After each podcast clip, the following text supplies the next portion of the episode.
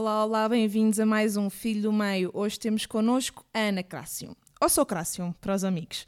A nossa conversa podemos começá-la tomando como ponto de partida a Moldávia, onde ela nasceu, tendo vindo depois para Portugal aos 12 anos. Por cá, acredito que nada era igual, mas já falaremos sobre tudo isto.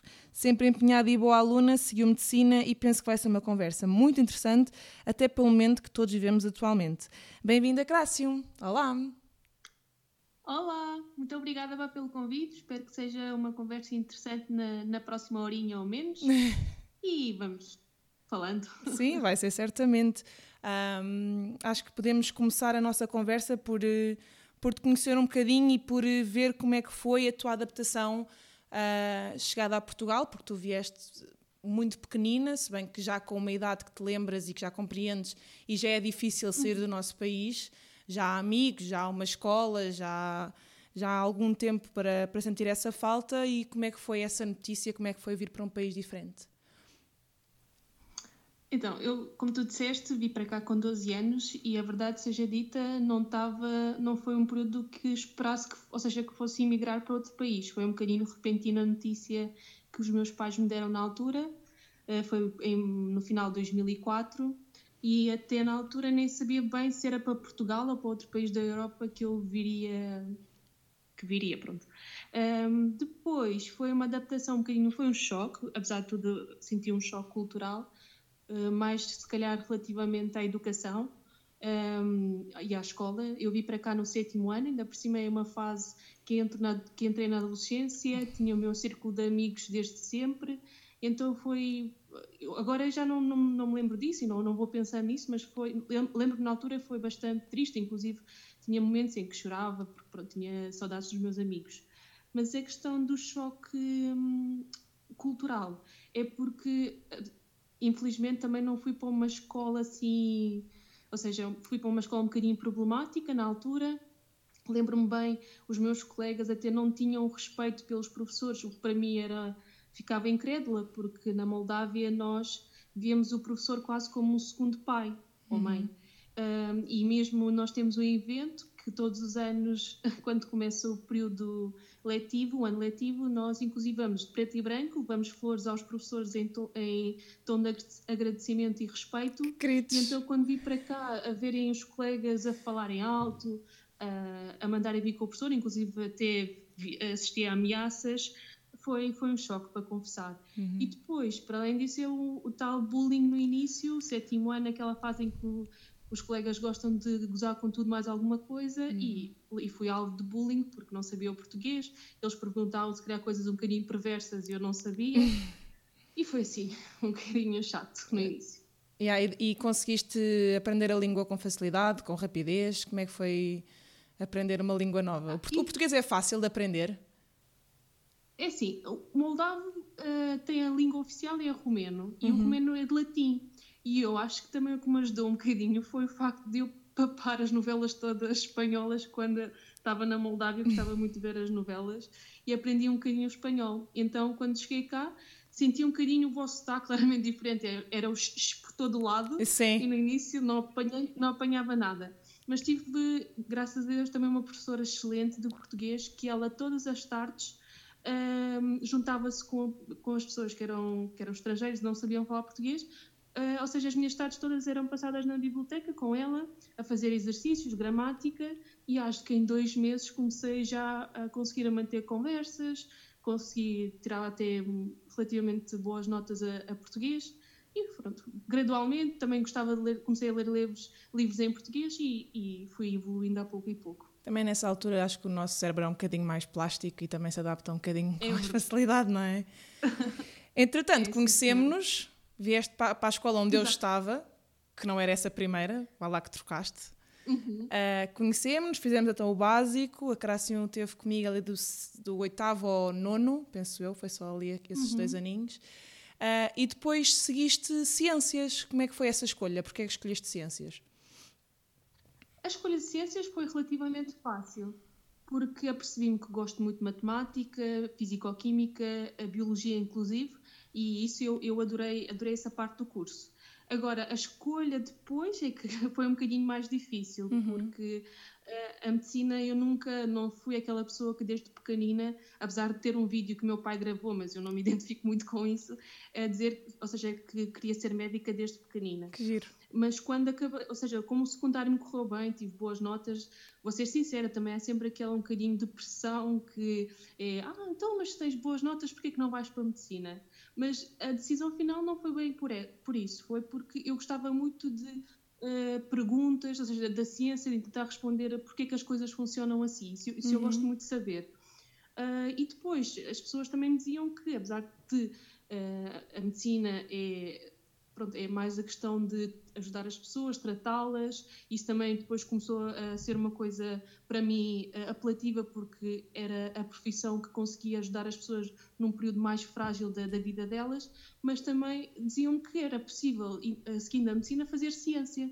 Então foi isso também que me ajudou a escolher, porque uh, sempre quis e quero é fazer para além de, de, da parte clínica um bocadinho de, de investigação que se se for possível. Mas uh, agora falando de escolha em si, eu acho que com 17 anos é, é, é, bastante cedo a pessoa já decidir o seu rumo da vida, uhum. porque apesar de tudo, é mesmo só passando por isso é que a pessoa realmente se apercebe se tomou uma decisão certa ou não. Mas uh, não se consegue ter o real. Agora, eh, não se consegue ter o real a noção de, do que é que vai implicar essa decisão, não é? Então tem a idade. Para mim, para mim não teve, porque eu na, na minha família ninguém seguiu a, a, carreira médica e, portanto, não posso dizer que eu vi alguém da minha família, ou seja, não, não, não, não experienciei essa vivência deles. Uh, mas depois, quando comecei a faculdade, e mesmo agora estou ainda no início da minha profissão, vejo que é muito, muito duro, é um estilo de vida que é preciso dedicar mesmo muita coisa. Uh, e claro que a pessoa depois tem que se adaptar, e, e eu, pensando bem, faria a mesma escolha mas eu acho que uh, há pessoas realmente que olham para trás e se calhar não teriam tomado essa decisão. Exato. Um, quando entraste para a medicina, entretanto, eu queria pular aqui para a altura em que tu fizeste o Erasmus, porque eu acho que de certa forma te abriu um bocadinho os horizontes, tanto na medicina como até mesmo pessoalmente para ti. Um, ou seja, uma nova aventura, uh, outra língua novamente, outro país, ir sozinha. Como é que foi essa experiência para ti? Ok, eh, eu fiz Erasmus no quinto ano da faculdade, o curso de medicina são seis anos, e eu de facto para mim foi uma alfada de ar fresco, porque tinha já passado por um período bastante difícil na minha vida, tanto uh, profissional e pessoal, e então na altura eu para mim Erasmus foi uma ou seja foi a melhor experiência porque eu não estava bem à espera de conseguir ir para algum lado uh, fazer Erasmus, porque isso implica também alguns gastos uh, por parte da família, mas só para chamar a atenção pessoas que, uh, por exemplo, eu fui para Paris e consegui com a, a, ajuda do governo e a ajuda do governo tanto português como francês e inclusive lá os estudantes são remunerados, uhum. os que estão no, no quinto ano, consegui, uh, ou seja, foi possível uh, cumprir os, os gastos e, não, e os meus pais não, não tiveram assim tantos gastos nesse sentido. Mas foi, foi incrível porque lá está, foi a língua, ok, é um bocadinho, a pessoa tem que aprender outra língua, mas o francês lá está, uh, também acho que foi relativamente linear porque já sabia o português, um bocadinho de espanhol, o romeno também tem algumas semelhanças e, e, consegui depois, no início, claro que foi mais difícil, mas depois consegui ter, fazer amigos, uh, inclusive a parte clínica nos hospitais também foi incrível, eles são muito bons e têm imenso, explicam bem as coisas. E depois foi a parte, não é? Paris cultural, eh, a experiência de viver sozinha, de conhecer outra família pequena durante esses nove meses eu, eu, eu, aconselho realmente mesmo a toda a gente, é, é, incrível. Em termos de prática da medicina entre cá e, e Paris, que foi o, onde estiveste, é muito diferente? Tipo nos hospitais, o sistema de. Uh, o sistema, mesmo a organização dos hospitais, uhum. a maneira como eles atendem, é diferente cá? Um, é relativamente, eles, eles são, lá está, como eu digo, são muito bons, eles têm, também têm um sistema uh, nacional público uhum. e eu acho que mesmo os alunos e os assistentes, são, eles são realmente, percebem muito da, da, da questão. Para mim foi incrível porque eu na altura, ou seja, o meu curso todo, eu também não delimitei bem uma especialidade que eu queria seguir. Gostava uhum. da medicina em geral e fui muito acarinhando a medicina interna. E o que eu adorei em Paris foi que eles têm a especialidade de urgências, têm a especialidade de geriatria e então pessoas que realmente depois seguem a medicina fazem mesmo aqueles casos de Dr. House, que é okay. é, investigam um doente, porque é que será uma coisa autoimune, será uma coisa uh, infecciosa, será uma coisa uh, oncológica. Cool. E, e, eu tive lá três meses com um dos melhores também que é considerado bastante, é reconhecido em Paris e, e adorei aprender com ele. Aqui em Portugal, é, a medicina interna, lá está, nós não temos estas especialidades todas tão bem delimitadas, então a medicina interna acaba por fazer também urgência, uhum. há muita população geriátrica que também é depois é seguida pela medicina interna e é um bocadinho diferente. E isso depois também depois teve implicações na minha escolha para, para a especialidade. Então, ok, o Erasmus foi ótimo, Uh, o curso, gostava de perceber também um bocadinho como é que foi o curso, porque temos, pá, isto é a noção que eu tenho aqui vim, vim, de quem vê de fora, que é um curso enorme, nunca mais acaba, vocês estudam para sempre. Tipo, sempre que eu falava contigo, tinhas imensas coisas para estudar e há sempre mais e mais, tinhas que saber manuais inteiros e tudo mais. Explica-nos um bocadinho, imagina que está aqui um miúdo a ouvir-nos e que está, se calhar estou a pensar em ir para a medicina. Como é que é a experiência do curso? Eu sei que ele é um bocadinho uh, rico, ou seja, não é uma estrutura só de aulas, tem a parte prática, tem a parte de estágios. Como é que é um bocadinho a estrutura do curso e como é que foi para ti viver tudo isso, essas fases todas e adaptar-se a essas fases todas? Uhum. Então, disseste muito bem, nós, quem segue depois a carreira de, de, médico, tem que estudar para a vida toda, porque são seis anos do curso, uhum. portanto, mestrado integrado em medicina, depois temos um ano de internado geral, que é antes da escolha, mas que é obrigatória para nós depois ganharmos a nossa autonomia, que uhum. chama-se agora um, ehm, formação geral, somos internos de formação geral agora, e depois, consoante são, é a especialidade, portanto, depois que, va, que entre 4 a 6 anos. No total dá 6 mais 1 mais 4 a 6, no total quase de 12 a 13 anos de, para ter a pessoa ser especialista. Okay. Pois o curso em si, inicialmente na faculdade, nos primeiros dois anos ou quase um ano e meio, é mais só cadeiras na faculdade. Só temos, portanto, começamos com as anatomias, bioquímicas e tudo mais, e depois começamos assim de forma a progredir para Uh, para um bocadinho da introdução à prática clínica, começamos a ter algum contato com os hospitais, com os centros de saúde, começamos a aprender depois também as, uh, as, bases das como é que funciona bem o organismo e depois começamos a aprender também como é que funciona mal e a farmacologia e tudo mais. E os últimos anos é muito estágios, portanto tentamos passar por várias especialidades, tentamos uh, depois o último ano, no sexto ano é mesmo só já estágios clínicos para para mais, de, por exemplo, de medicina interna e cirurgia geral e de medicina geral e familiar, entre outras, e, ou seja, depois acaba por ser muito mais clínico. Agora, esta o, o, quais são os, as fases mais difíceis ao longo de todos estes períodos que eu estou a falar? É no início, uhum. é um uhum. choque grande entre o ensino secundário em que a pessoa até, até pode ser um bocadinho esperta, não, não precisa estudar assim tanto e depois acaba por até ter boas notas e safa-se, e, ou seja, e tem uma boa média. Eu acho que na medicina é um bocadinho, ou seja, mais do que, isso é a minha opinião uh, pessoal, mais do que inteligência, chamamos-lhe assim, é preciso que haja persistência, uhum. é preciso que haja organização e motivação para a pessoa uh, estudar, porque são, é muita matéria, ou seja, é, é, é anatomia toda, é bioquímica e tudo mais, e isso implica uma grande organização por parte da pessoa. E claro que no início há um, um grande choque, porque somos 200 e tal pessoas a, a arrumar para a, mesma, para a mesma questão, e é verdade que inicialmente até pode haver alguma competência, um, não é bem competência que eu quero dizer, é competitividade. Sim. E claro que tem que haver competência também. Sim. Um, e então a pessoa tem que se ou seja, tem que estar bem focada naquilo que quer, porque isto tudo depois acaba por influenciar e, e temos que manter-nos relativamente bem, tá, estás a perceber? Depois há também, isso já são cadeiras mais opcionais, eu inclusive tive a parte da anatomia, chamamos-lhe anatomia regional, que é aquela questão de exploração anatómica de corpos, portanto, pessoas que doam os seus corpos à ciência, que, uh, que são, ficam bem conservados e depois fazemos também essa parte, uh, vemos anatomia em, ao vivo, chamamos assim. Que horror. E também um bocadinho um choque, tenho colegas meus, inclusive eu se calhar tive uh, alturas em que aquilo se calhar foi um bocadinho demasiado para mim, mas é uhum. mesmo assim, é uma fase de adaptação e também vamos, vamos nos conhecendo para ver até, até onde é que somos capazes não é, de ir. Uh, inclusive, também me lembro da primeira cirurgia que assisti ao coração, uh, também foi uma coisa incrível e, e, e, no início acho que também deve ter ficado um bocadinho mal disposta, não sei, mas realmente é tudo uma experiência que vamos vendo e vamos ficando fascinados com, com a medicina e com, com, com o corpo humano. É, eu, lembro, eu acho que é preciso ter alguma, algum sangue frio. Eu lembro-me, opa, isto foi para aí no oitavo ano, que uma vez tivemos numa aula de ciências uma, tipo um coração para, para nós abrirmos, lembras? Uhum. E eu lembro-me, eu acho que estava contigo ou estava no mesmo grupo que tu, não sei, e eu toquei naquilo e aquilo fez-me essa confusão e tu já metias os dedos dentro das artérias e estava ali super à vontade e eu tipo, que nojo. Por isso eu acho que se visse tipo um morto à minha frente e ele ia abrir e a cortar e corta e costura, eu tipo, ah pá, uh, não é para mim.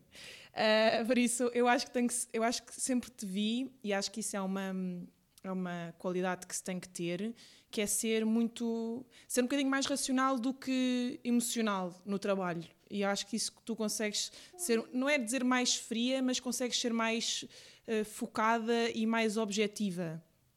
E isso eu acho que é importante e, e fundamental na, nessa profissão e nessa atividade. Não, eu concordo contigo. Eu acho que o que eu, por exemplo, senti que aprendi foi isso. Eu fui muito racional para o curso, mas depois, com toda a experiência com os doentes na, nos estágios, aprendi a, a, ter um bocadinho mais da parte da competência humana uhum. e realmente ver o sofrimento que é a pessoa estar. Ou seja, pensar o que é que seria se algum familiar meu estivesse no lugar dessa pois. pessoa. E de facto é, é, E aí que a empatia entra depois tem um papel essencial um, e mais às vezes do que propriamente a própria medicina e o próprio tratamento, é mesmo uma palavra de conforto, é, é um, um, olhar, é um riso, é uma pausa, e isso também a pessoa vai aprendendo, não é? Porque no, no início é tudo, oh, meu Deus, como é que eu vou fazer? Será que consigo? Sim, tem que ser é, os sim. dois pesos na balança, não é? De forma equilibrada para, para um não influenciar o outro. Um, o que é que eu te ia perguntar a seguir? Então, e ao, ao longo dessas várias fases do curso, um, como é que foste gerindo também, ou seja, uh, para ti, emocionalmente, essa competitividade que tu falavas que, que necessariamente existe entre os colegas? Porque eu lembro-me, inclusive, é tu quando foste para o curso, uma vez em género de desabafo, tu dizeres ah, isto no liceu eu conseguia ter 19 e 20 com algum esforço e, era, e sentia, pronto, a pessoa destaca-se com facilidade. Fui para a faculdade e sou só mais uma e de repente já não, não me consigo destacar com tanta facilidade e so, somos, sou, sou uma em mil. Uh, e, e houve esse uhum. quase, não digo deslumbre, mas acho que há, há, há, com facilidade aquela coisa de se vermos um miúdo que tem ótimas notas e vai para a medicina, pô-lo num pedestal que, que ele vai sair logo for para o, para o mundo real, que é uma faculdade de medicina, em que é completamente diferente e são muito mais um, a estudar com ele. Mas voltando aqui à questão, que é isso mesmo, que é como é que tu foste gerindo emocionalmente nas várias fases do curso essa, essa pressão constante, essa necessidade de estudar imenso e às vezes em pouco tempo, e as provas e os testes e os exames. Um, como é que isso tudo se gera? É assim, o que eu senti foi, e, e isso acho que é, é, tal também o deslumbre da pessoa se vai conhecendo e se vai, vai valorizando e dar a, e vendo o que é que é mais importante para ela. Hum. O que eu senti é que nos primeiros anos, de facto, a pessoa vem do secundário com o espírito de, ok, vou dar o meu melhor, quero, quero ser boa, quero ter boas notas, um, e foca-se muito nisso, nessa questão das notas, na questão de estudar e ter boas, bons resultados nos testes, tudo mais o que eu sentia é que ao longo do curso, mas isso eu estou a falar sempre de mim, não é? Depois cada pessoa tem os, claro. seus, os seus valores e os seus objetivos e a forma como estuda e tudo mais.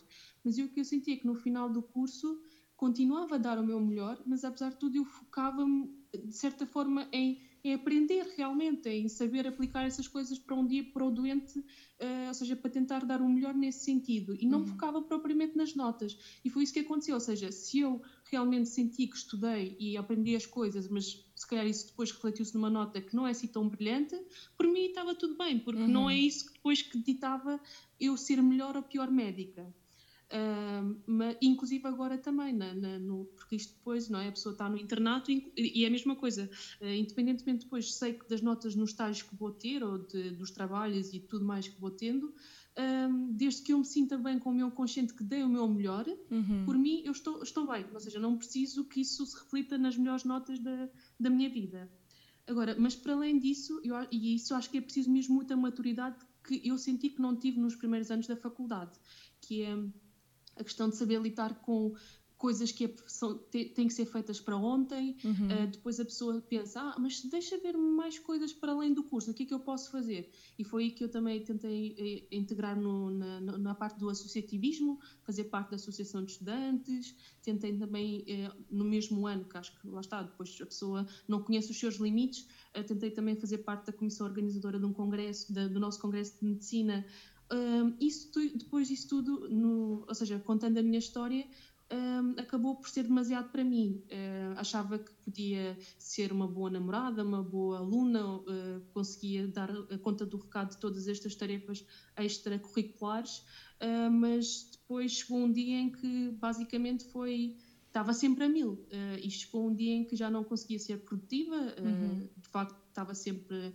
ansiosa, não conseguia ser produtiva, e isso para mim depois foi, ser, foi sendo um ciclo vicioso, ou seja, não me estou a identificar, não sei quem eu sou, porque é que eu estou assim, uh, fico ainda pior, uh, ou seja, a pessoa fica mais triste e acaba por ser um ciclo vicioso de, de não conseguir sair daquele uh, furacão, chamemos-lhe assim.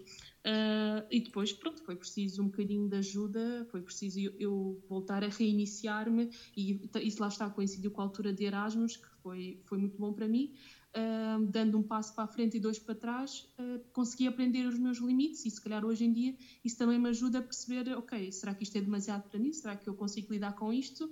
Um, porque de facto isto, a pessoa achando que consegue dar o máximo e consegue fazer tudo, para mim eu acho que isso é um bocadinho utópico, porque uhum. nós todos temos os nossos limites, não é? Mas o que é que tu sentias uh, realmente? Só para também se perceber um bocadinho se alguém tiver em dificuldades, perceber que está em dificuldades ou que está a chegar ao seu limite. O que é que tu sentias?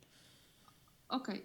Um, ou seja, é mesmo um bocadinho diferente, não é? Aquele cansaço que a pessoa descansa um bocadinho e dorme e fica melhor no dia seguinte. O que uhum. eu senti era estava constantemente preocupada, inclusive para quem está na medicina isso dá um bocadinho vontade de rir, mas estava sempre preocupada com os meus sintomas, com as minhas queixas, sentia sempre o coração a palpitar, uh, achava realmente que tinha uma doença grave porque estava sempre com dores de cabeça, estava sempre com as mãos a, a suar, inclusive um dia até tive um ataque de pânico em que achava que de repente ia desmaiar ou ia, o meu coração ia sair fora da caixa e foi mesmo uma sensação de morte iminente. Isso é uhum. é, que, é quando uma pessoa experiencia uma, um ataque de pânico. E de choro fácil, de, uh, não sei. Estavas um bocadinho à flor da pele. Um bocadinho tudo negro, negro à volta dela. Yeah. Uh, e foi aí que eu realmente. E depois as pessoas diziam: ah, não, isto deve ser um ato de cansaço, uhum. uh, tenta descansar, tenta não pensar nisso. Mas claro que isto não, não é bem assim que funciona. Pessoa, eu, no meu caso, foi mesmo preciso um bocadinho de ajuda profissional, foi preciso eu também ler mais sobre isso para perceber porque que isto acontece.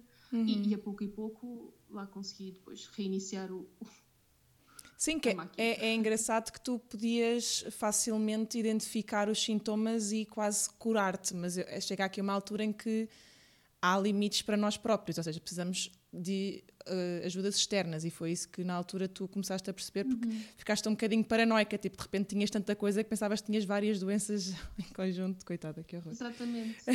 e, e, inclusive uh, da parte da faculdade, eles foram, pelo menos na faculdade onde eu estava, eram bastante acessíveis e inclusive têm um grupo de Uh, ou seja, eles disponibilizam psicólogo, psiquiatra para os alunos de, de, medicina e foi até foi lá que eu apelei e, e, tive apoio mesmo de uma psicóloga, foi incrível. Foi possível conhecer-me até um bocadinho melhor porque é que isto estava a acontecer, se calhar até podia ser um resultado de, de tudo que estava a acontecer comigo, ou seja, tanto consequências da minha infância, do meu passado, de se calhar até da parte da, da imigração, de ser sempre exigente comigo mesma durante esse período todo. E isso foi bom, porque a pessoa acaba, como eu digo, acaba por se conhecer melhor e depois também ajuda a ganhar a ferramentas.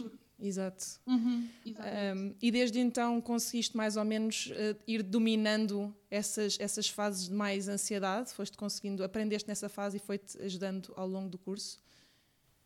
Sim, eu até posso dizer, há um livro que eu li e que me ajudou, Uh, apesar de eu, lá está, eu não acredito muito nessas coisas, mas na altura aquilo resultou comigo e, portanto, depois eu no final até posso-vos dizer qual é que foi, e percebi mais também que a questão de, de, exercício físico para mim faz imensa diferença. Por exemplo, eu preciso mesmo às vezes de fazer corridas a alta velocidade, com, ou seja, sentir o meu coração ali nas suas frequências máximas para tentar libertar toda esta energia acumulada dentro de mim. Eh, e a questão depois também é a estabilidade ou seja, eu sinto que há sempre uma conjugação entre pessoal e profissional que depois tem grande impacto em nós. Se a pessoa está estável do ponto de vista pessoal, consegue dar muito mais do ponto de vista profissional. Uhum. O mesmo, ou seja, é um bocadinho um balanço interior aqui que faz toda a diferença. Um, e eu, eu vejo isso agora também. Yeah, e é fixe nós tomarmos consciência disso para, hum, para conseguir ou seja, procurar esse equilíbrio constantemente. Eu acho que há muita gente, e isso é uma coisa que nós deparamos com isso todos os dias, uh, em que há esse desequilíbrio, ou seja, tem alguma coisa má em casa ou no trabalho, depois andam um bocadinho a explodir em todas as áreas da vida. Uhum. E são um bocadinho o próprio veneno na própria vida, e depois há um ciclo vicioso que, como está tudo a correr mal, eles continuam a, a ser os próprios inimigos e aquilo é uma bola de neve de, de, de energia negativa. Uh, por isso acho bem haver essa, quase essa consciencialização para depois, uh, em consciência, nós sermos um bocadinho donos do nosso dia, não é? Um... Sim, porque, por exemplo, só, só, uma questão também era, por exemplo, quando eu tive que estudar um ano para o exame de, de acesso à especialidade, que no meu ano ainda era o Harrison, uh, eu senti que, por exemplo, eu tinha que. Portanto, aquilo é uma maratona, não é? É um ano, não é uma semana que eu que vou decorar os cinco livros que era preciso saber para, para o exame.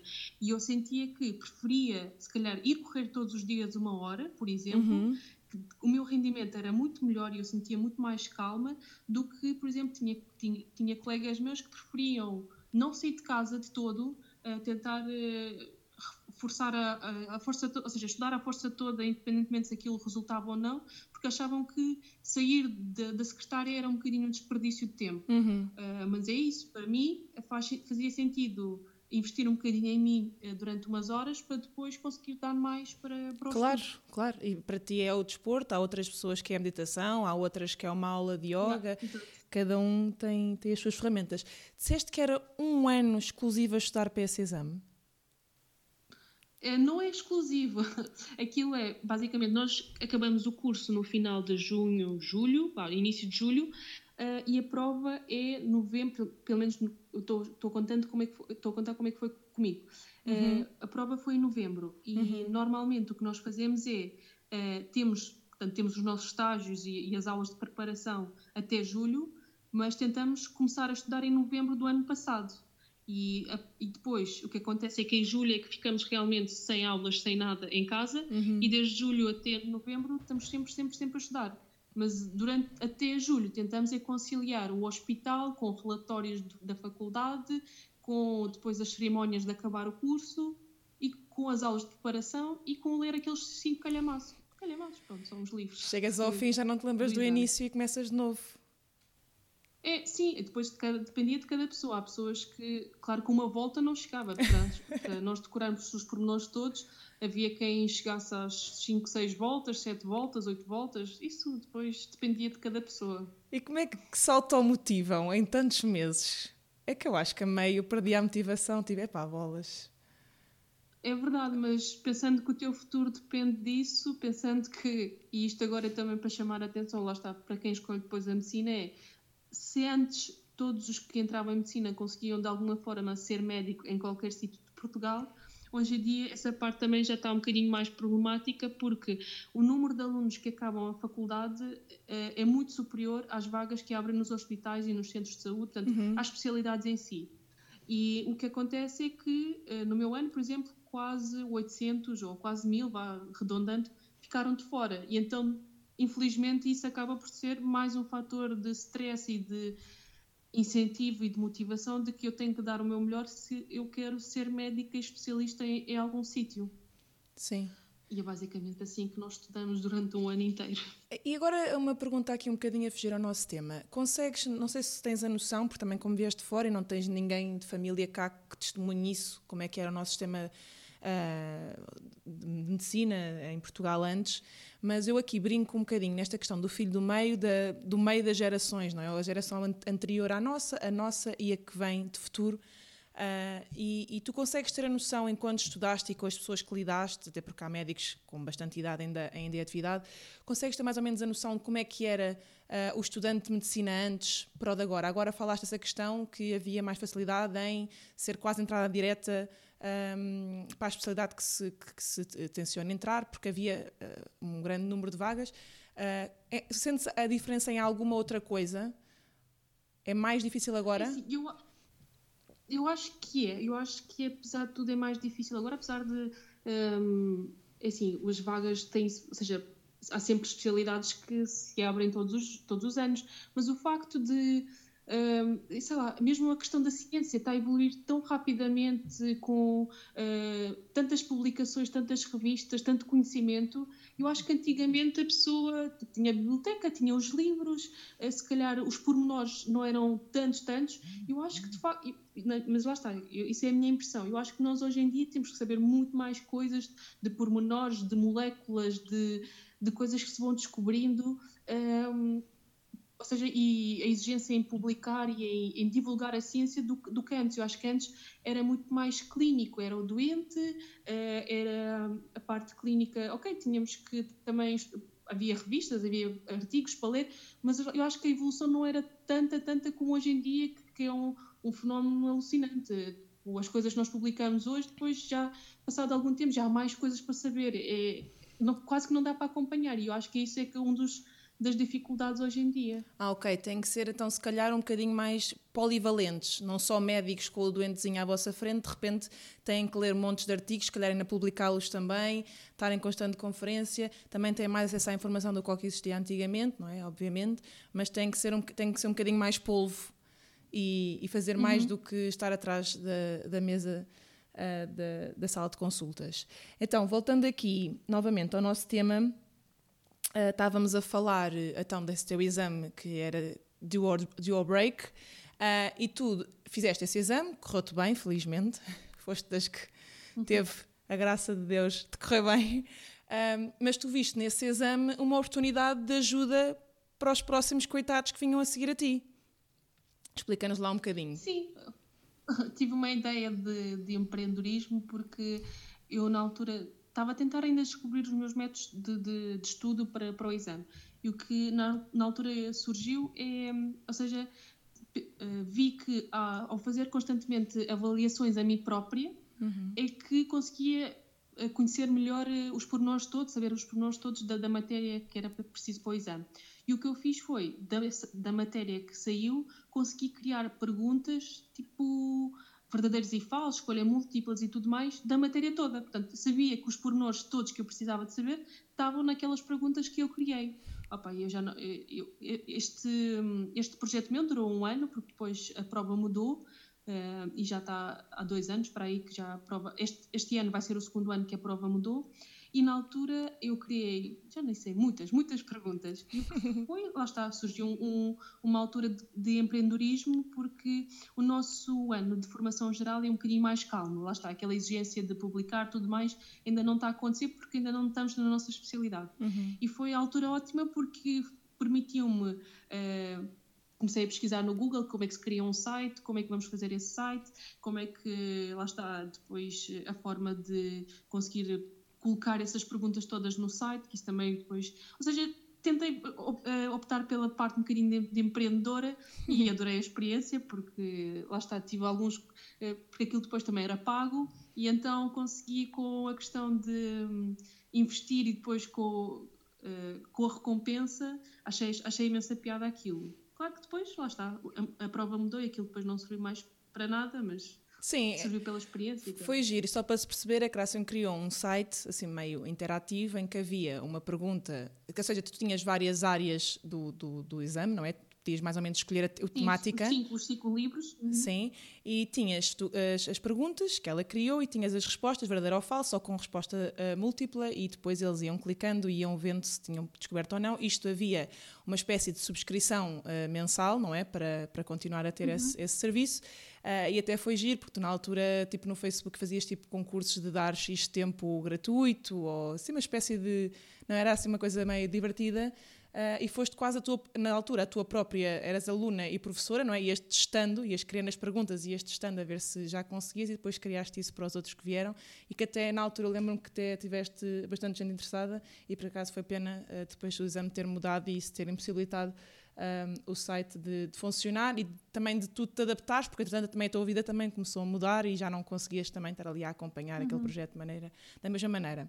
Uh, por isso eu achei isso muito agir, porque, olha, por um lado não aprendeste com aquele ano que te meteste em montes de coisas, porque logo que tiveste um tempinho livre, meteste nisso, por isso estás sempre, estás sempre a inventar uh, coisas para te entreteres quando tens mil coisas para te entreteres entretanto, mas pronto. Uh, entretanto, para a especialidade médica, uh, como é que foi a escolha da especialidade? É que vocês há, há N opções, como é que tu, como é que foi esse processo de escolher a tua? Então, nós depois do exame uh, temos um resultado e o, o resultado vai nos permitir ter uma posição a nível nacional que nos vai permitir escolher a vaga que queremos, tanto no centro de saúde, na, nos hospitais, portanto, a especialidade que queremos. E na altura, para mim também foi uma. Lá está, depois isso é, continua a ser um bocadinho difícil. Há pessoas que realmente já sabem o que é que querem e é uma escolha fácil se tiverem a nota depois que, que lhes permite isso.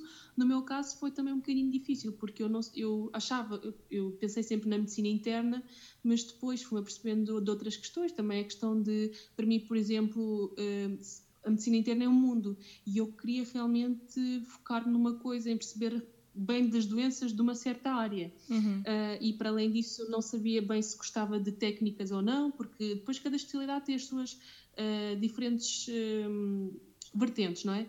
E eu também não sabia se gostava de técnicas ou não, até que depois de muita procura e, e passar por várias especialidades, que isso também consegui no ano de formação geral, uh, experimentei também a gastroenterologia e vi que realmente é uma especialidade bastante interessante, porque apesar de tudo ainda tem vários órgãos, não é só o coração, não é só o pulmão, uh, e para além disso tem uma parte de técnicas que é muito, muito, muito interessante, e, e pronto, foi isso que me fez uh, escolher a, a, especialidade e fico mesmo muito contente de ter conseguido, uh, e, e, lá está.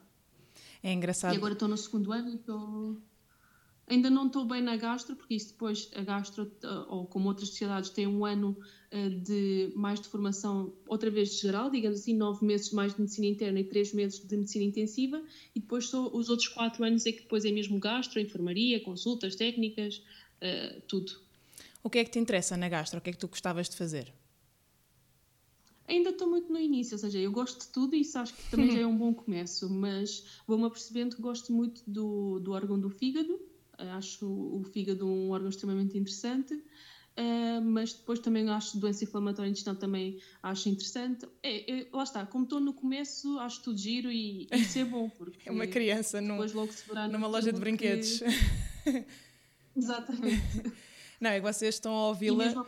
mas eu estou a vê-la e a falar disto é tipo o brilho nos olhos, tipo, de repente há um mundo inteiro para descobrir e eu posso fazer isto, e há um fígado, e há um coração, e há um intestino. E que eu acho que gastro, quando se pensa em gastro, só se pensa um bocadinho eh, de forma ignorante, pensa-se logo no intestino. E o intestino é nada fixe, porque é, é feio, é mal cheiroso, é sujo, é sempre aquela coisa. Sim, eles...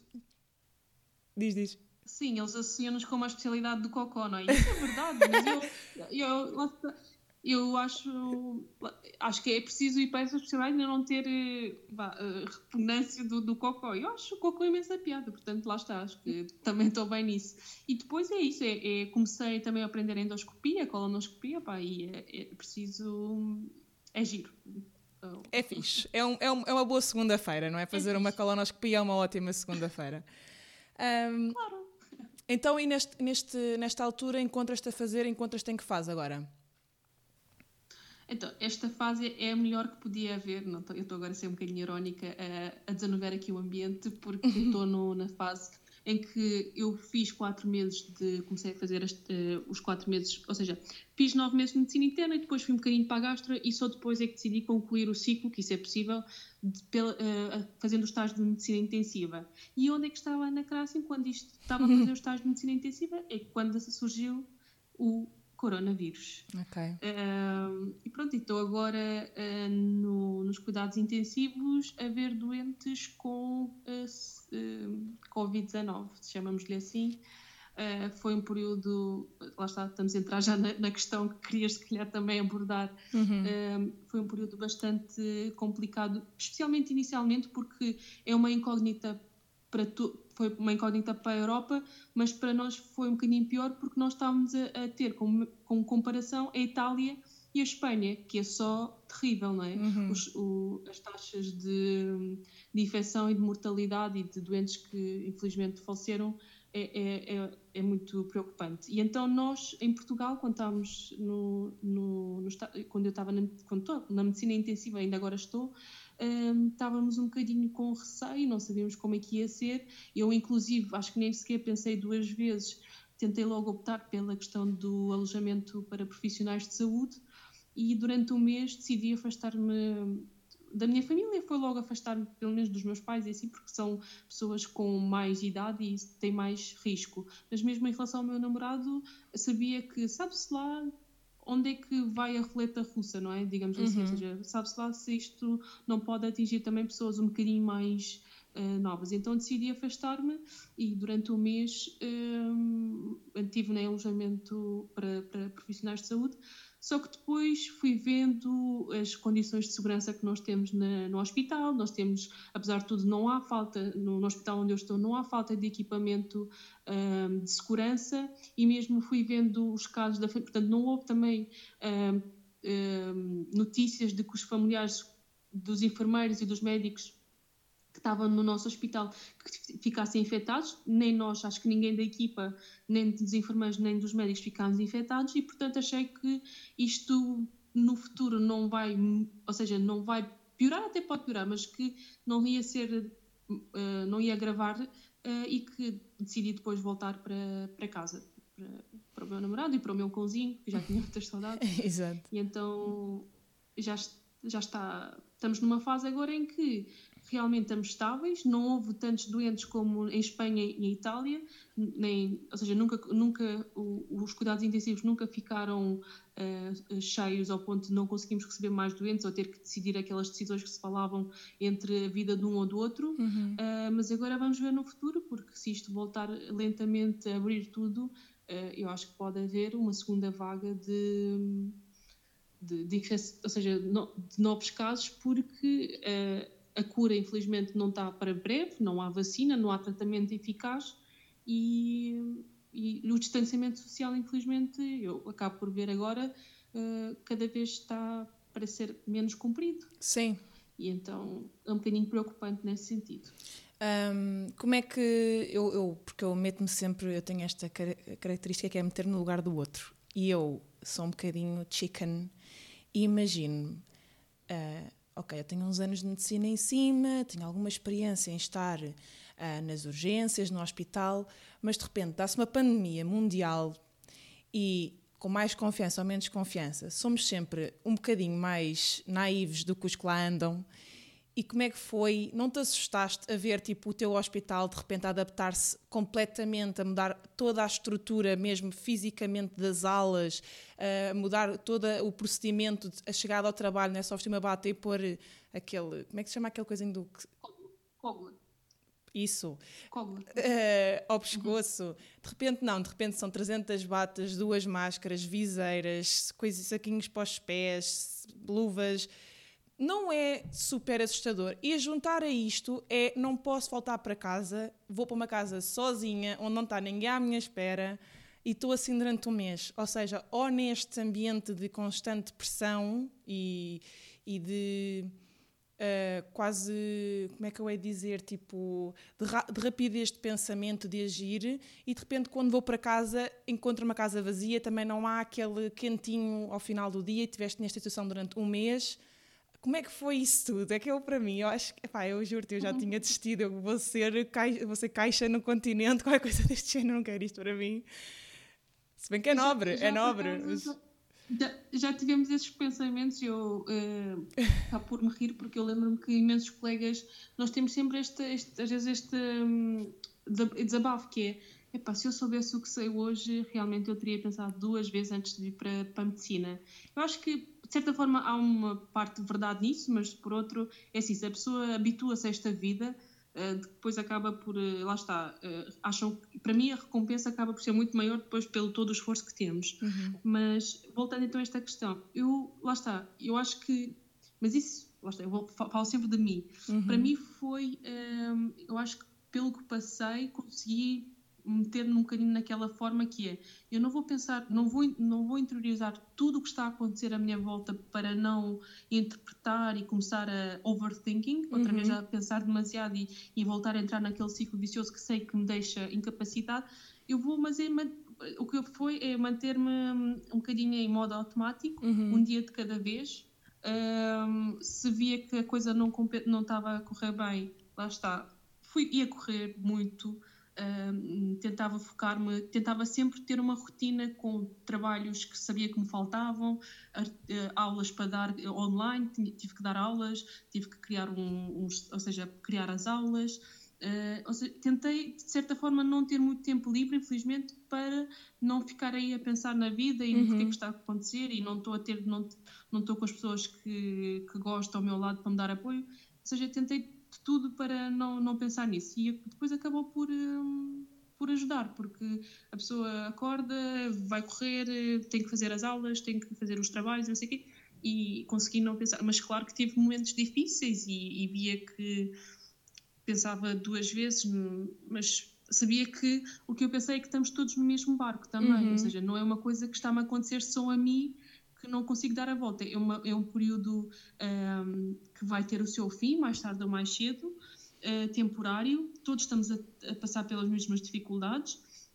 Há várias pessoas que se tiveram que afastar da família, inclusive tenho colegas meus uh, da minha idade que têm filhos relativamente pequenos que tiveram que deixar com os, com os avós porque sabiam que, ou seja, os avós é que eram um fator de risco e se os filhos ficassem com eles depois era mais complicado.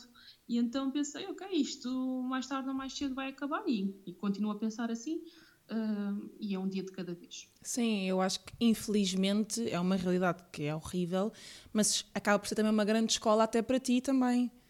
Uh, claro. É, tem, tem sido, sentes que tens. Uh, um... O que eu sinto é, é um bocadinho. Eu estou nos intensivos, tento ao máximo aprender esta patologia, que é, uma, que é um desafio para todos os especialistas de todos, o, todos os países. Portanto, nós agora, inclusive, há, há várias conferências online em que cada país vai partilhando a sua experiência sobre o que é que acham que vale a pena tratar estes doentes, o que é que não achamos, porque de facto, infelizmente, é um vírus que para os cuidados intensivos é muito, muito complicado. Os doentes ficam ventilados, que é aquele tubo é? na, uhum. na, na, traqueia, durante duas semanas. Alguns não conseguem melhorar.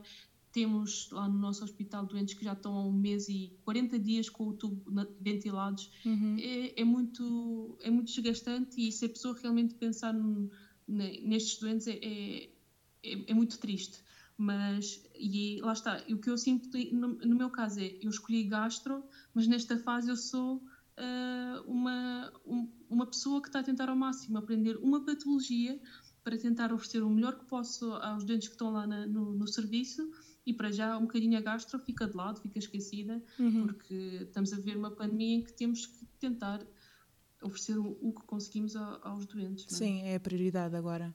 Uh, a teu ver, uh, da tua perspectiva, sentes que Portugal está a reagir bem, está a responder bem?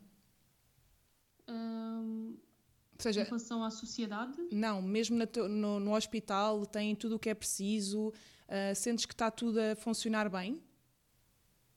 Sim, isso, ou seja, como não há tratamento que digamos que é cura, nós também vamos experimentar diferentes fármacos que vamos vendo se, é, se, se, resulta ou não, ou diferentes metodologias de, de ventilar essa pessoa para ver se algumas coisas resultam melhor que outras. Uh, mas agora em termos de, lá está, equipamento temos, ventiladores temos, uh, para já, para já diria que o, pelo que, com a base, com, com a evidência que temos até agora, estamos a tentar dar o melhor aos doentes. Boa. Isso estamos a conseguir. E agora? Agora em relação à sociedade, diz, diz. É que é um bocadinho... Uh, a pessoa já começa a ver mais circulação de carros, já começa a ver pessoal mais na rua, já vejo famílias nos parques sentadas no relevado, famílias todas em conjunto uh, a brincar. Assusta. Lá está. Uhum. E assusta porque eu acho que o próprio governo já deve querer deixar isto um bocadinho a evoluir por si próprio, porque mesmo se lembro-me antes da Páscoa havia polícias com, com os holofotes a dizerem por favor uh, recuam, ou seja, vão todos para casa que, que estamos de quarentena, já, já não vejo tanto polícia quase a lado nenhum a fazer isso e se antes haviam, eles paravam, nós tínhamos que ter um, um impresso, um documento a dizer que estamos a trabalhar e que vamos do hospital para, para, para casa do, do, da casa para o trabalho, agora também já não, acho que já, os meus colegas me dizem que também já não há tantas operações de, dos polícias. Sim, a tendência vai ser começar a normalizar um bocadinho, se bem que o, eu acho que o mais sensato era haver alguma normalização, mas com muita, muito método de precaução, que eu acho que ainda essa parte vai ser. É, o educar o povo é que vai ser aqui um bocadinho o nosso calcanhar daqueles, mas pronto, vamos pensar que vai correr tudo bem. Entretanto, tu disseste uma coisa que eu fiquei curiosa uh, um bocadinho atrás desta fase toda do corona, que é, tu estavas a dizer que deste, estás a dar aulas, ou uma cadeira, ou o que é, não é? Estás a ter uma, uma componente de professora, de senhora professora. Isso interessa-me porque eu acho engraçado uh, na questão de estudante de medicina, que é o que estavas a dizer, que há várias coisas para fazer, mas é giro ver que um estudante de medicina não tem o mesmo, uh, o mesmo currículo ou o mesmo percurso que o outro. Enquanto eu, imagina, estudei fotografia, o meu colega ao lado, da minha carteira ao lado, estudou fotografia, estudámos ambos fotografia e depois a partir daí cada um seguiu a sua vida. Vocês, enquanto estudantes, vão fazendo várias escolhas que vos vai dando uh, um percurso completamente diferente. E tu falaste que estavas nas questões da, de conferências e tudo mais. Essa questão das aulas, como é que isso surge? A questão das aulas, primeiro só para chamar, uh, lá estava a falar de, de, quem acaba o curso de medicina, é realmente, era isso que também havia até conferências sobre essa questão, que é a pessoa não tem que ser necessariamente médica, quando, ou seja, dado que há muitas pessoas que ficam de fora e tentavam mesmo a questão de, por exemplo, de a pessoa ficar, fazer doutoramento, uhum. uh, investigação de doutoramento em algum laboratório ou alguma tese de doutoramento de, da faculdade, a questão de poder ir para a indústria farmacêutica, por exemplo, de uh, emigrar também e ser médico no, noutra, noutro país.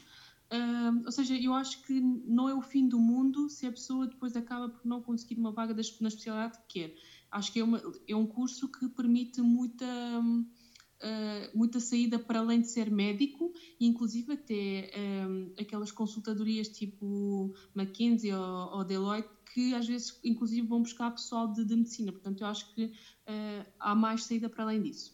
Em relação às aulas, é, um, foi uh, logo. Eu sempre ou seja, eu sempre gostei de explicar, mas não, eu acho que para mim no início até pode ter sido um bocadinho complicado de dar aulas, porque eu acho que também é uma questão que se vai aprender e é preciso a pessoa estar ter à vontade em falar com, no, eh, em público, certo. de saber explicar bem a matéria para as pessoas. Portanto, eu acho também uma coisa que se vai aprendendo. Uhum. Mas então o que me aconteceu foi, um, ehm, depois de, desta, quando surgiu esta nova prova, uh, perguntaram-se também se estava interessada em, em, dar, em preparar os alunos para esta nova prova mais com a matéria, por exemplo, da gastro, já que estou, estou uhum. a seguir essa especialidade e achei, lá está, achei a ideia interessante e aceitei porque queria de alguma forma ficar mais à vontade em, em explicar as coisas, a questão de, de, de, falar bem em público, de ajudar pessoal que tem uns poucos anos menos que nós e, e tentar, nesse sentido, um,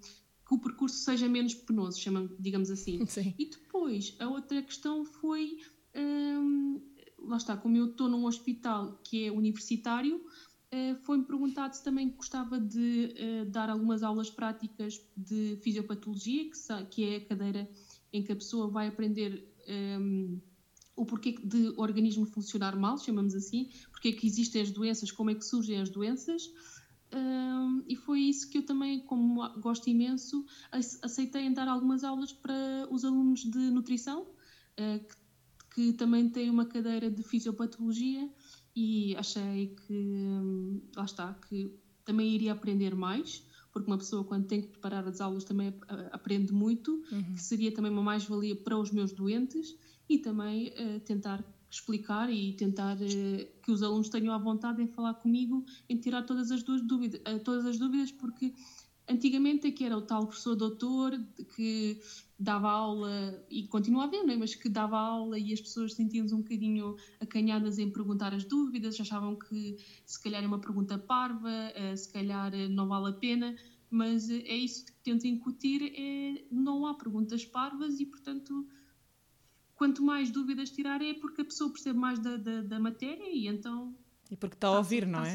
Exato, se tem dúvidas é porque está no mínimo a ouvir. E tens já dessas aulas agora nesta questão do, da tele, quase telescola, não é? É por, eh, por vídeo. Sim, sim, isso é que depois também teve que haver uma adaptação. É, é tanto dei umas aulas que é, os alunos estão todos em casa, aquela hora uh, estamos todos online e basicamente é um PowerPoint dado uh, pelo, por uma videoconferência e eles também, se quiserem, podem tirar dúvidas, como também tive uh, uma outra opção que é a questão de eu gravo a aula numa plataforma e depois eles, quando quiserem, vão assistir à aula e se tiverem dúvidas, inclusive, ou mandam um e-mail ou perguntam diretamente na plataforma e eu acho que acabou por, por resultar. Ok, então e agora, claro que isto é uma pergunta um bocadinho vaga, mas o que é que tu te vês a fazer assim no, num futuro? Gostavas de dar aulas? Gostavas de estar eh, em parte de consulta? Gostavas de estar a fazer os exames? Gostavas de fazer, a fazer tudo ao mesmo tempo? Abrir uma clínica? O que é que tu queres fazer? Ficar cá, ir para fora? O que é que tu ambicionavas? Com tudo o que, ou seja, com todas as experiências que tive até agora, o que eu aprendi foi não, não sei, não sei o que é que. Vou ser, espero ser gastroenterologista, porque lá está, são 5 anos e, e, espero um dia uh, ser gastroenterologista. Mas agora, onde é que eu vou estar, o que é que eu vou fazer, isso para mim também é um bocadinho uma incógnita. Eu só sei que, consoante as oportunidades que me vão surgindo, eu vou dizendo sim ou não, às vezes tem mesmo que ser sim, porque somos um bocadinho, não digo obrigados, mas convém dizer sim, para, para dizer eh, a verdade.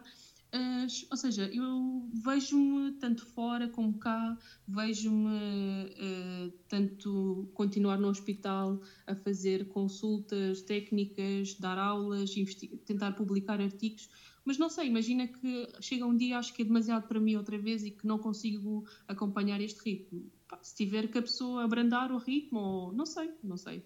Não quero rotular-me já como alguém que, com, que vai, vai ser isto ou aquilo, porque pode, as coisas podem não correr como nós queremos e depois acaba por ser muito mais difícil um, a adaptação. Inclusive mesmo, por exemplo, com esta pandemia, se eu, uh, sei lá, se a pessoa realmente tivesse uh, focada só numa coisa, acho que depois acaba por sofrer muito mais, porque tem que se adaptar a uma pandemia, tem que estar em isolamento, tem que.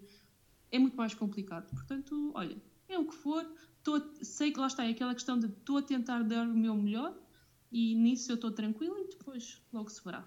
Então, uh, o facto de teres o teu uh, futuro tão em aberto, isso dá-te, entusiasma-te ou assusta-te? As duas coisas, quer dizer, acho que me entusiasma mais do que assusta. Porque imagina, por exemplo, eu sabia que, sei lá, agora falando assim de outra coisa, é a questão pessoal, a, a conciliar a parte pessoal com, com o profissional que é tão exigente, uh, porque a pessoa não sabe se vai estar no, no aniversário da, da, mãe, ou não sabe se vai estar no Natal ou na passagem de ano. Um, mas, por exemplo, eu quando entrei na, na especialidade sempre pensei, ah, não, não quero, portanto, só quero pensar na minha parte pessoal só depois do internato. Mas nunca se sabe, ou seja, agora eu acho que a pessoa também vai ganhando mais maturidade. Já, já chegamos, acabamos a especialidade com 30 e poucos anos, ou acabamos. Portanto, é, um, é uma mistura de, de decisões e de, de, de, vamos pensando o que é que. Ou seja, o que é que queremos, o que é que não queremos, inclusive a parte pessoal, será que vale a pena esperar isso? É tudo é uma montanha russa de, de decisões e de, de, sentimentos que a pessoa se calhar, opa, se calhar não vale. É, é, é como se sentir mais confortável. Eu de facto agora sinto que, ou seja, não é tão rotular, não é? Vou só esperar, vou só fazer. O que se vê. Não sei. É, é, fácil, é fácil se quiseres começar a pensar em constituir uma família, porque se acabar já com 28, 29, 30, já é uma idade que é normal já teres ou, ou quereres uh, começar a ter essa estrutura familiar um bocadinho mais alargada. É fácil fazer isso enquanto se estuda? Uh, como é que isso é feito pelos teus colegas, se é que conhece algum caso desse género, como é que vocês fazem?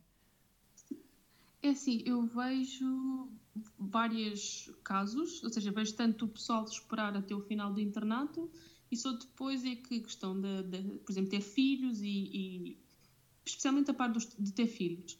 Uh, tenho, tenho colegas meus que inclusive já têm, uh, acho que tem a ver com prioridade, já têm, por exemplo, uma, têm bebê uh, e eu acho que deve ser um bocadinho no início, pelo menos essa parte de é? o bebê precisa da pessoa, de, da mãe, de, um, numa fase inicial. eu acho que eu nunca realmente falei sobre, com eles sobre esta questão toda de como é que é a adaptação, mas eu acredito que seja relativamente difícil porque, eh, dependendo depois dos assistentes na, na, nas especialidades em questão, há quem facilite e depois há quem não facilite, ou depois há especialidades em que é mais fácil conseguir conciliar a parte, a parte pessoal com o profissional do que outras especialidades. E então acho que é um bocadinho pessoal depois esta decisão. Um, mas, mas é possível, ou seja, eu vejo colegas meus e inclusive assistentes que têm, conseguiram ter filhos durante o internato. Eu acho que depende de, de como é que a pessoa é, eh, tem, lá está, acho que implica ainda muito maior organização. Acho que também depende de que é preciso algum apoio por fora, uhum. uh, parte, ou seja, mais apoio familiar nesse sentido, ou pelo menos depois é preciso alguém, ou seja, que, que te ajude uh, nessa parte do cuidado. E depois é preciso perceber uh, a questão da exigência que a especialidade ou não, porque imagina, sei lá, eu agora se calhar falo um bocadinho da minha opinião pessoal, especialidades muito exigentes tipo neurocirurgia ou cirurgia cardiotorácica, uh, em que a pessoa tem que fazer muita, muita prática, em que precisa de fazer muitas cirurgias, um, estar um bocadinho de fora, ou seja, porque imagina, às vezes as cirurgias às tantas da noite, não sei, acredito que seja um bocadinho mais difícil uhum. esta parte de, de, conciliar as duas coisas. Agora, talvez, pensando, por exemplo, medicina geral e familiar, talvez seja um bocadinho mais fácil. Pois, também depende aí, não é? Ter, ter filhos. É assim, lá é está, assim. são coisas que nós aos 17 anos não pensamos. São estas pequenas coisas. Exatamente. Eu acho que era bom cada miúdo, conforme vai tendo a ideia do que é que quer fazer, ir à escola alguém dessa especialidade, ou eles próprios irem ao encontro de alguém dessa área e perceber realmente o que é que são as coisas. Eu acho que isto é uma falha do nosso sistema de educação. E eu quero colmatar um bocadinho isso com este, com este projeto. Eu acho que vou trazer, levar estas conversas ao liceu, porque é, eu acho mesmo importante. e eu, entretanto, já estamos aqui a estender-nos um bocadinho no nosso tempo. Eu fui-me uh, entusiasmando com as perguntas, mas, mas acho mesmo que é um tema que fala-se pouco e, e conhece-se pouco porque começa-se um curso miúda e acaba-se já completamente mulher feita e no entretanto há tudo o resto que vai acontecendo e que ninguém pensa como é que, como é, que é feito. Um, e é um tema que eu acho que era importante também termos aqui connosco, porque para ver. Para... Concordo. É, não é? Acho que sim. Então, é. para acabar, diz-nos lá o que é que nos trouxeste em termos de livros e de músicas e de filmes. O que é que uma médica em Lisboa, em pleno Covid, anda a ler, a ver, a ouvir? Conta-nos lá. Não, agora tocaste na minha ferida grande, que é, infelizmente, eu não sou a pessoa que consegue ter vida para além da medicina. e a parte da minha parte cultural, cultural infelizmente, é um bocadinho, vou ser sincera, é um bocado pobre. Por isso, mas o que eu vou dizer talvez ajude alguma pessoa ou não. Portanto, foi aquilo que eu vos disse quando o livro que eu li na altura em que não estava assim tão bem e para mim ajudou-me porque lá está, permitiu-me ter mecanismos de coping. Foi o livro do, portanto, que eu li que me ajudou a combater a ansiedade. O livro chama-se é, Dare, de, é um, um, livro em inglês, chama-se uhum. é, The New Way to End Anxiety and Stop Panic Attacks, que é de um irlandês, uh, chama-se o, é o autor o Barry McDonald. Uhum. Uh, there. Portanto, se a pessoa procurar, encontra. Uh, a questão da música, tudo a ver com o meu Erasmus e com as minhas corridas em Paris e com os sentimentos que isso invoca, é a música do Ian Tiersen. Uh, Continue de Notre Été, uh, pá, para mim é que, é, é que me acalma a alma e é que foi a música, inclusive, que eu, que eu ouvi antes de ir para a prova, para o exame de, de especialidade e, e, que me ajudou a ter a, a minha paz. e acho que é só isso. Não, não tenho muito mais para vos dizer, infelizmente, mas espero que seja alguma ajuda para alguém que, que esteja a precisar. Sim, eu acho que, que pode ser. Nunca, nunca, nunca hum, causa espaço conhecermos coisas novas. Epá, e estava a imaginar agora tu a correres em Paris, de baguete debaixo do braço, e foi essa minha imagem. Ao som de Ian, de Ian Tiersen. Sim. Acho que deve ter sido. Eu não fiz Erasmus, é uma coisa que eu tinha, acho que tinha gostado imenso, bem que eu naquela idade acho que não me ia safar muito bem, porque eu sou muito medrosa. Acho que agora, agora se calhar com a minha idade já conseguia melhor. Mas acho que essa é uma experiência mesmo muito fixe. Um, e olha, entretanto, a falar de experiências boas, esta foi uma conversa ótima. Eu continuava, já estamos aqui com uma hora e tal, e continuava porque não só, não só em relação a este tema que nos preocupa hoje, uh, mas em relação ao resto, acho que a tua profissão tem tanto difícil como de, de, de interessante, e, e, é, podíamos continuar aqui a falar uh, sobre as, as, várias questões uh, inerentes a ser médico e à realidade do que é ser médico. Olha, Crácio, obrigada. Obrigada, Obrigada por este bocadinho. Desculpa então esta hora que se demorou. Ah, não, foi ótimo. Eu espero que vocês tenham aguentado até ao fim também. Convido-vos a ouvir o próximo. Uh, subscrevam e gostem se quiserem estar sempre em cima do que é que vai acontecendo. Vai saindo sempre em todos os sábados, sempre com um filho diferente. Obrigada e até ao próximo. Tchau, tchau. Obrigada, um beijinho. tchau. tchau. tchau.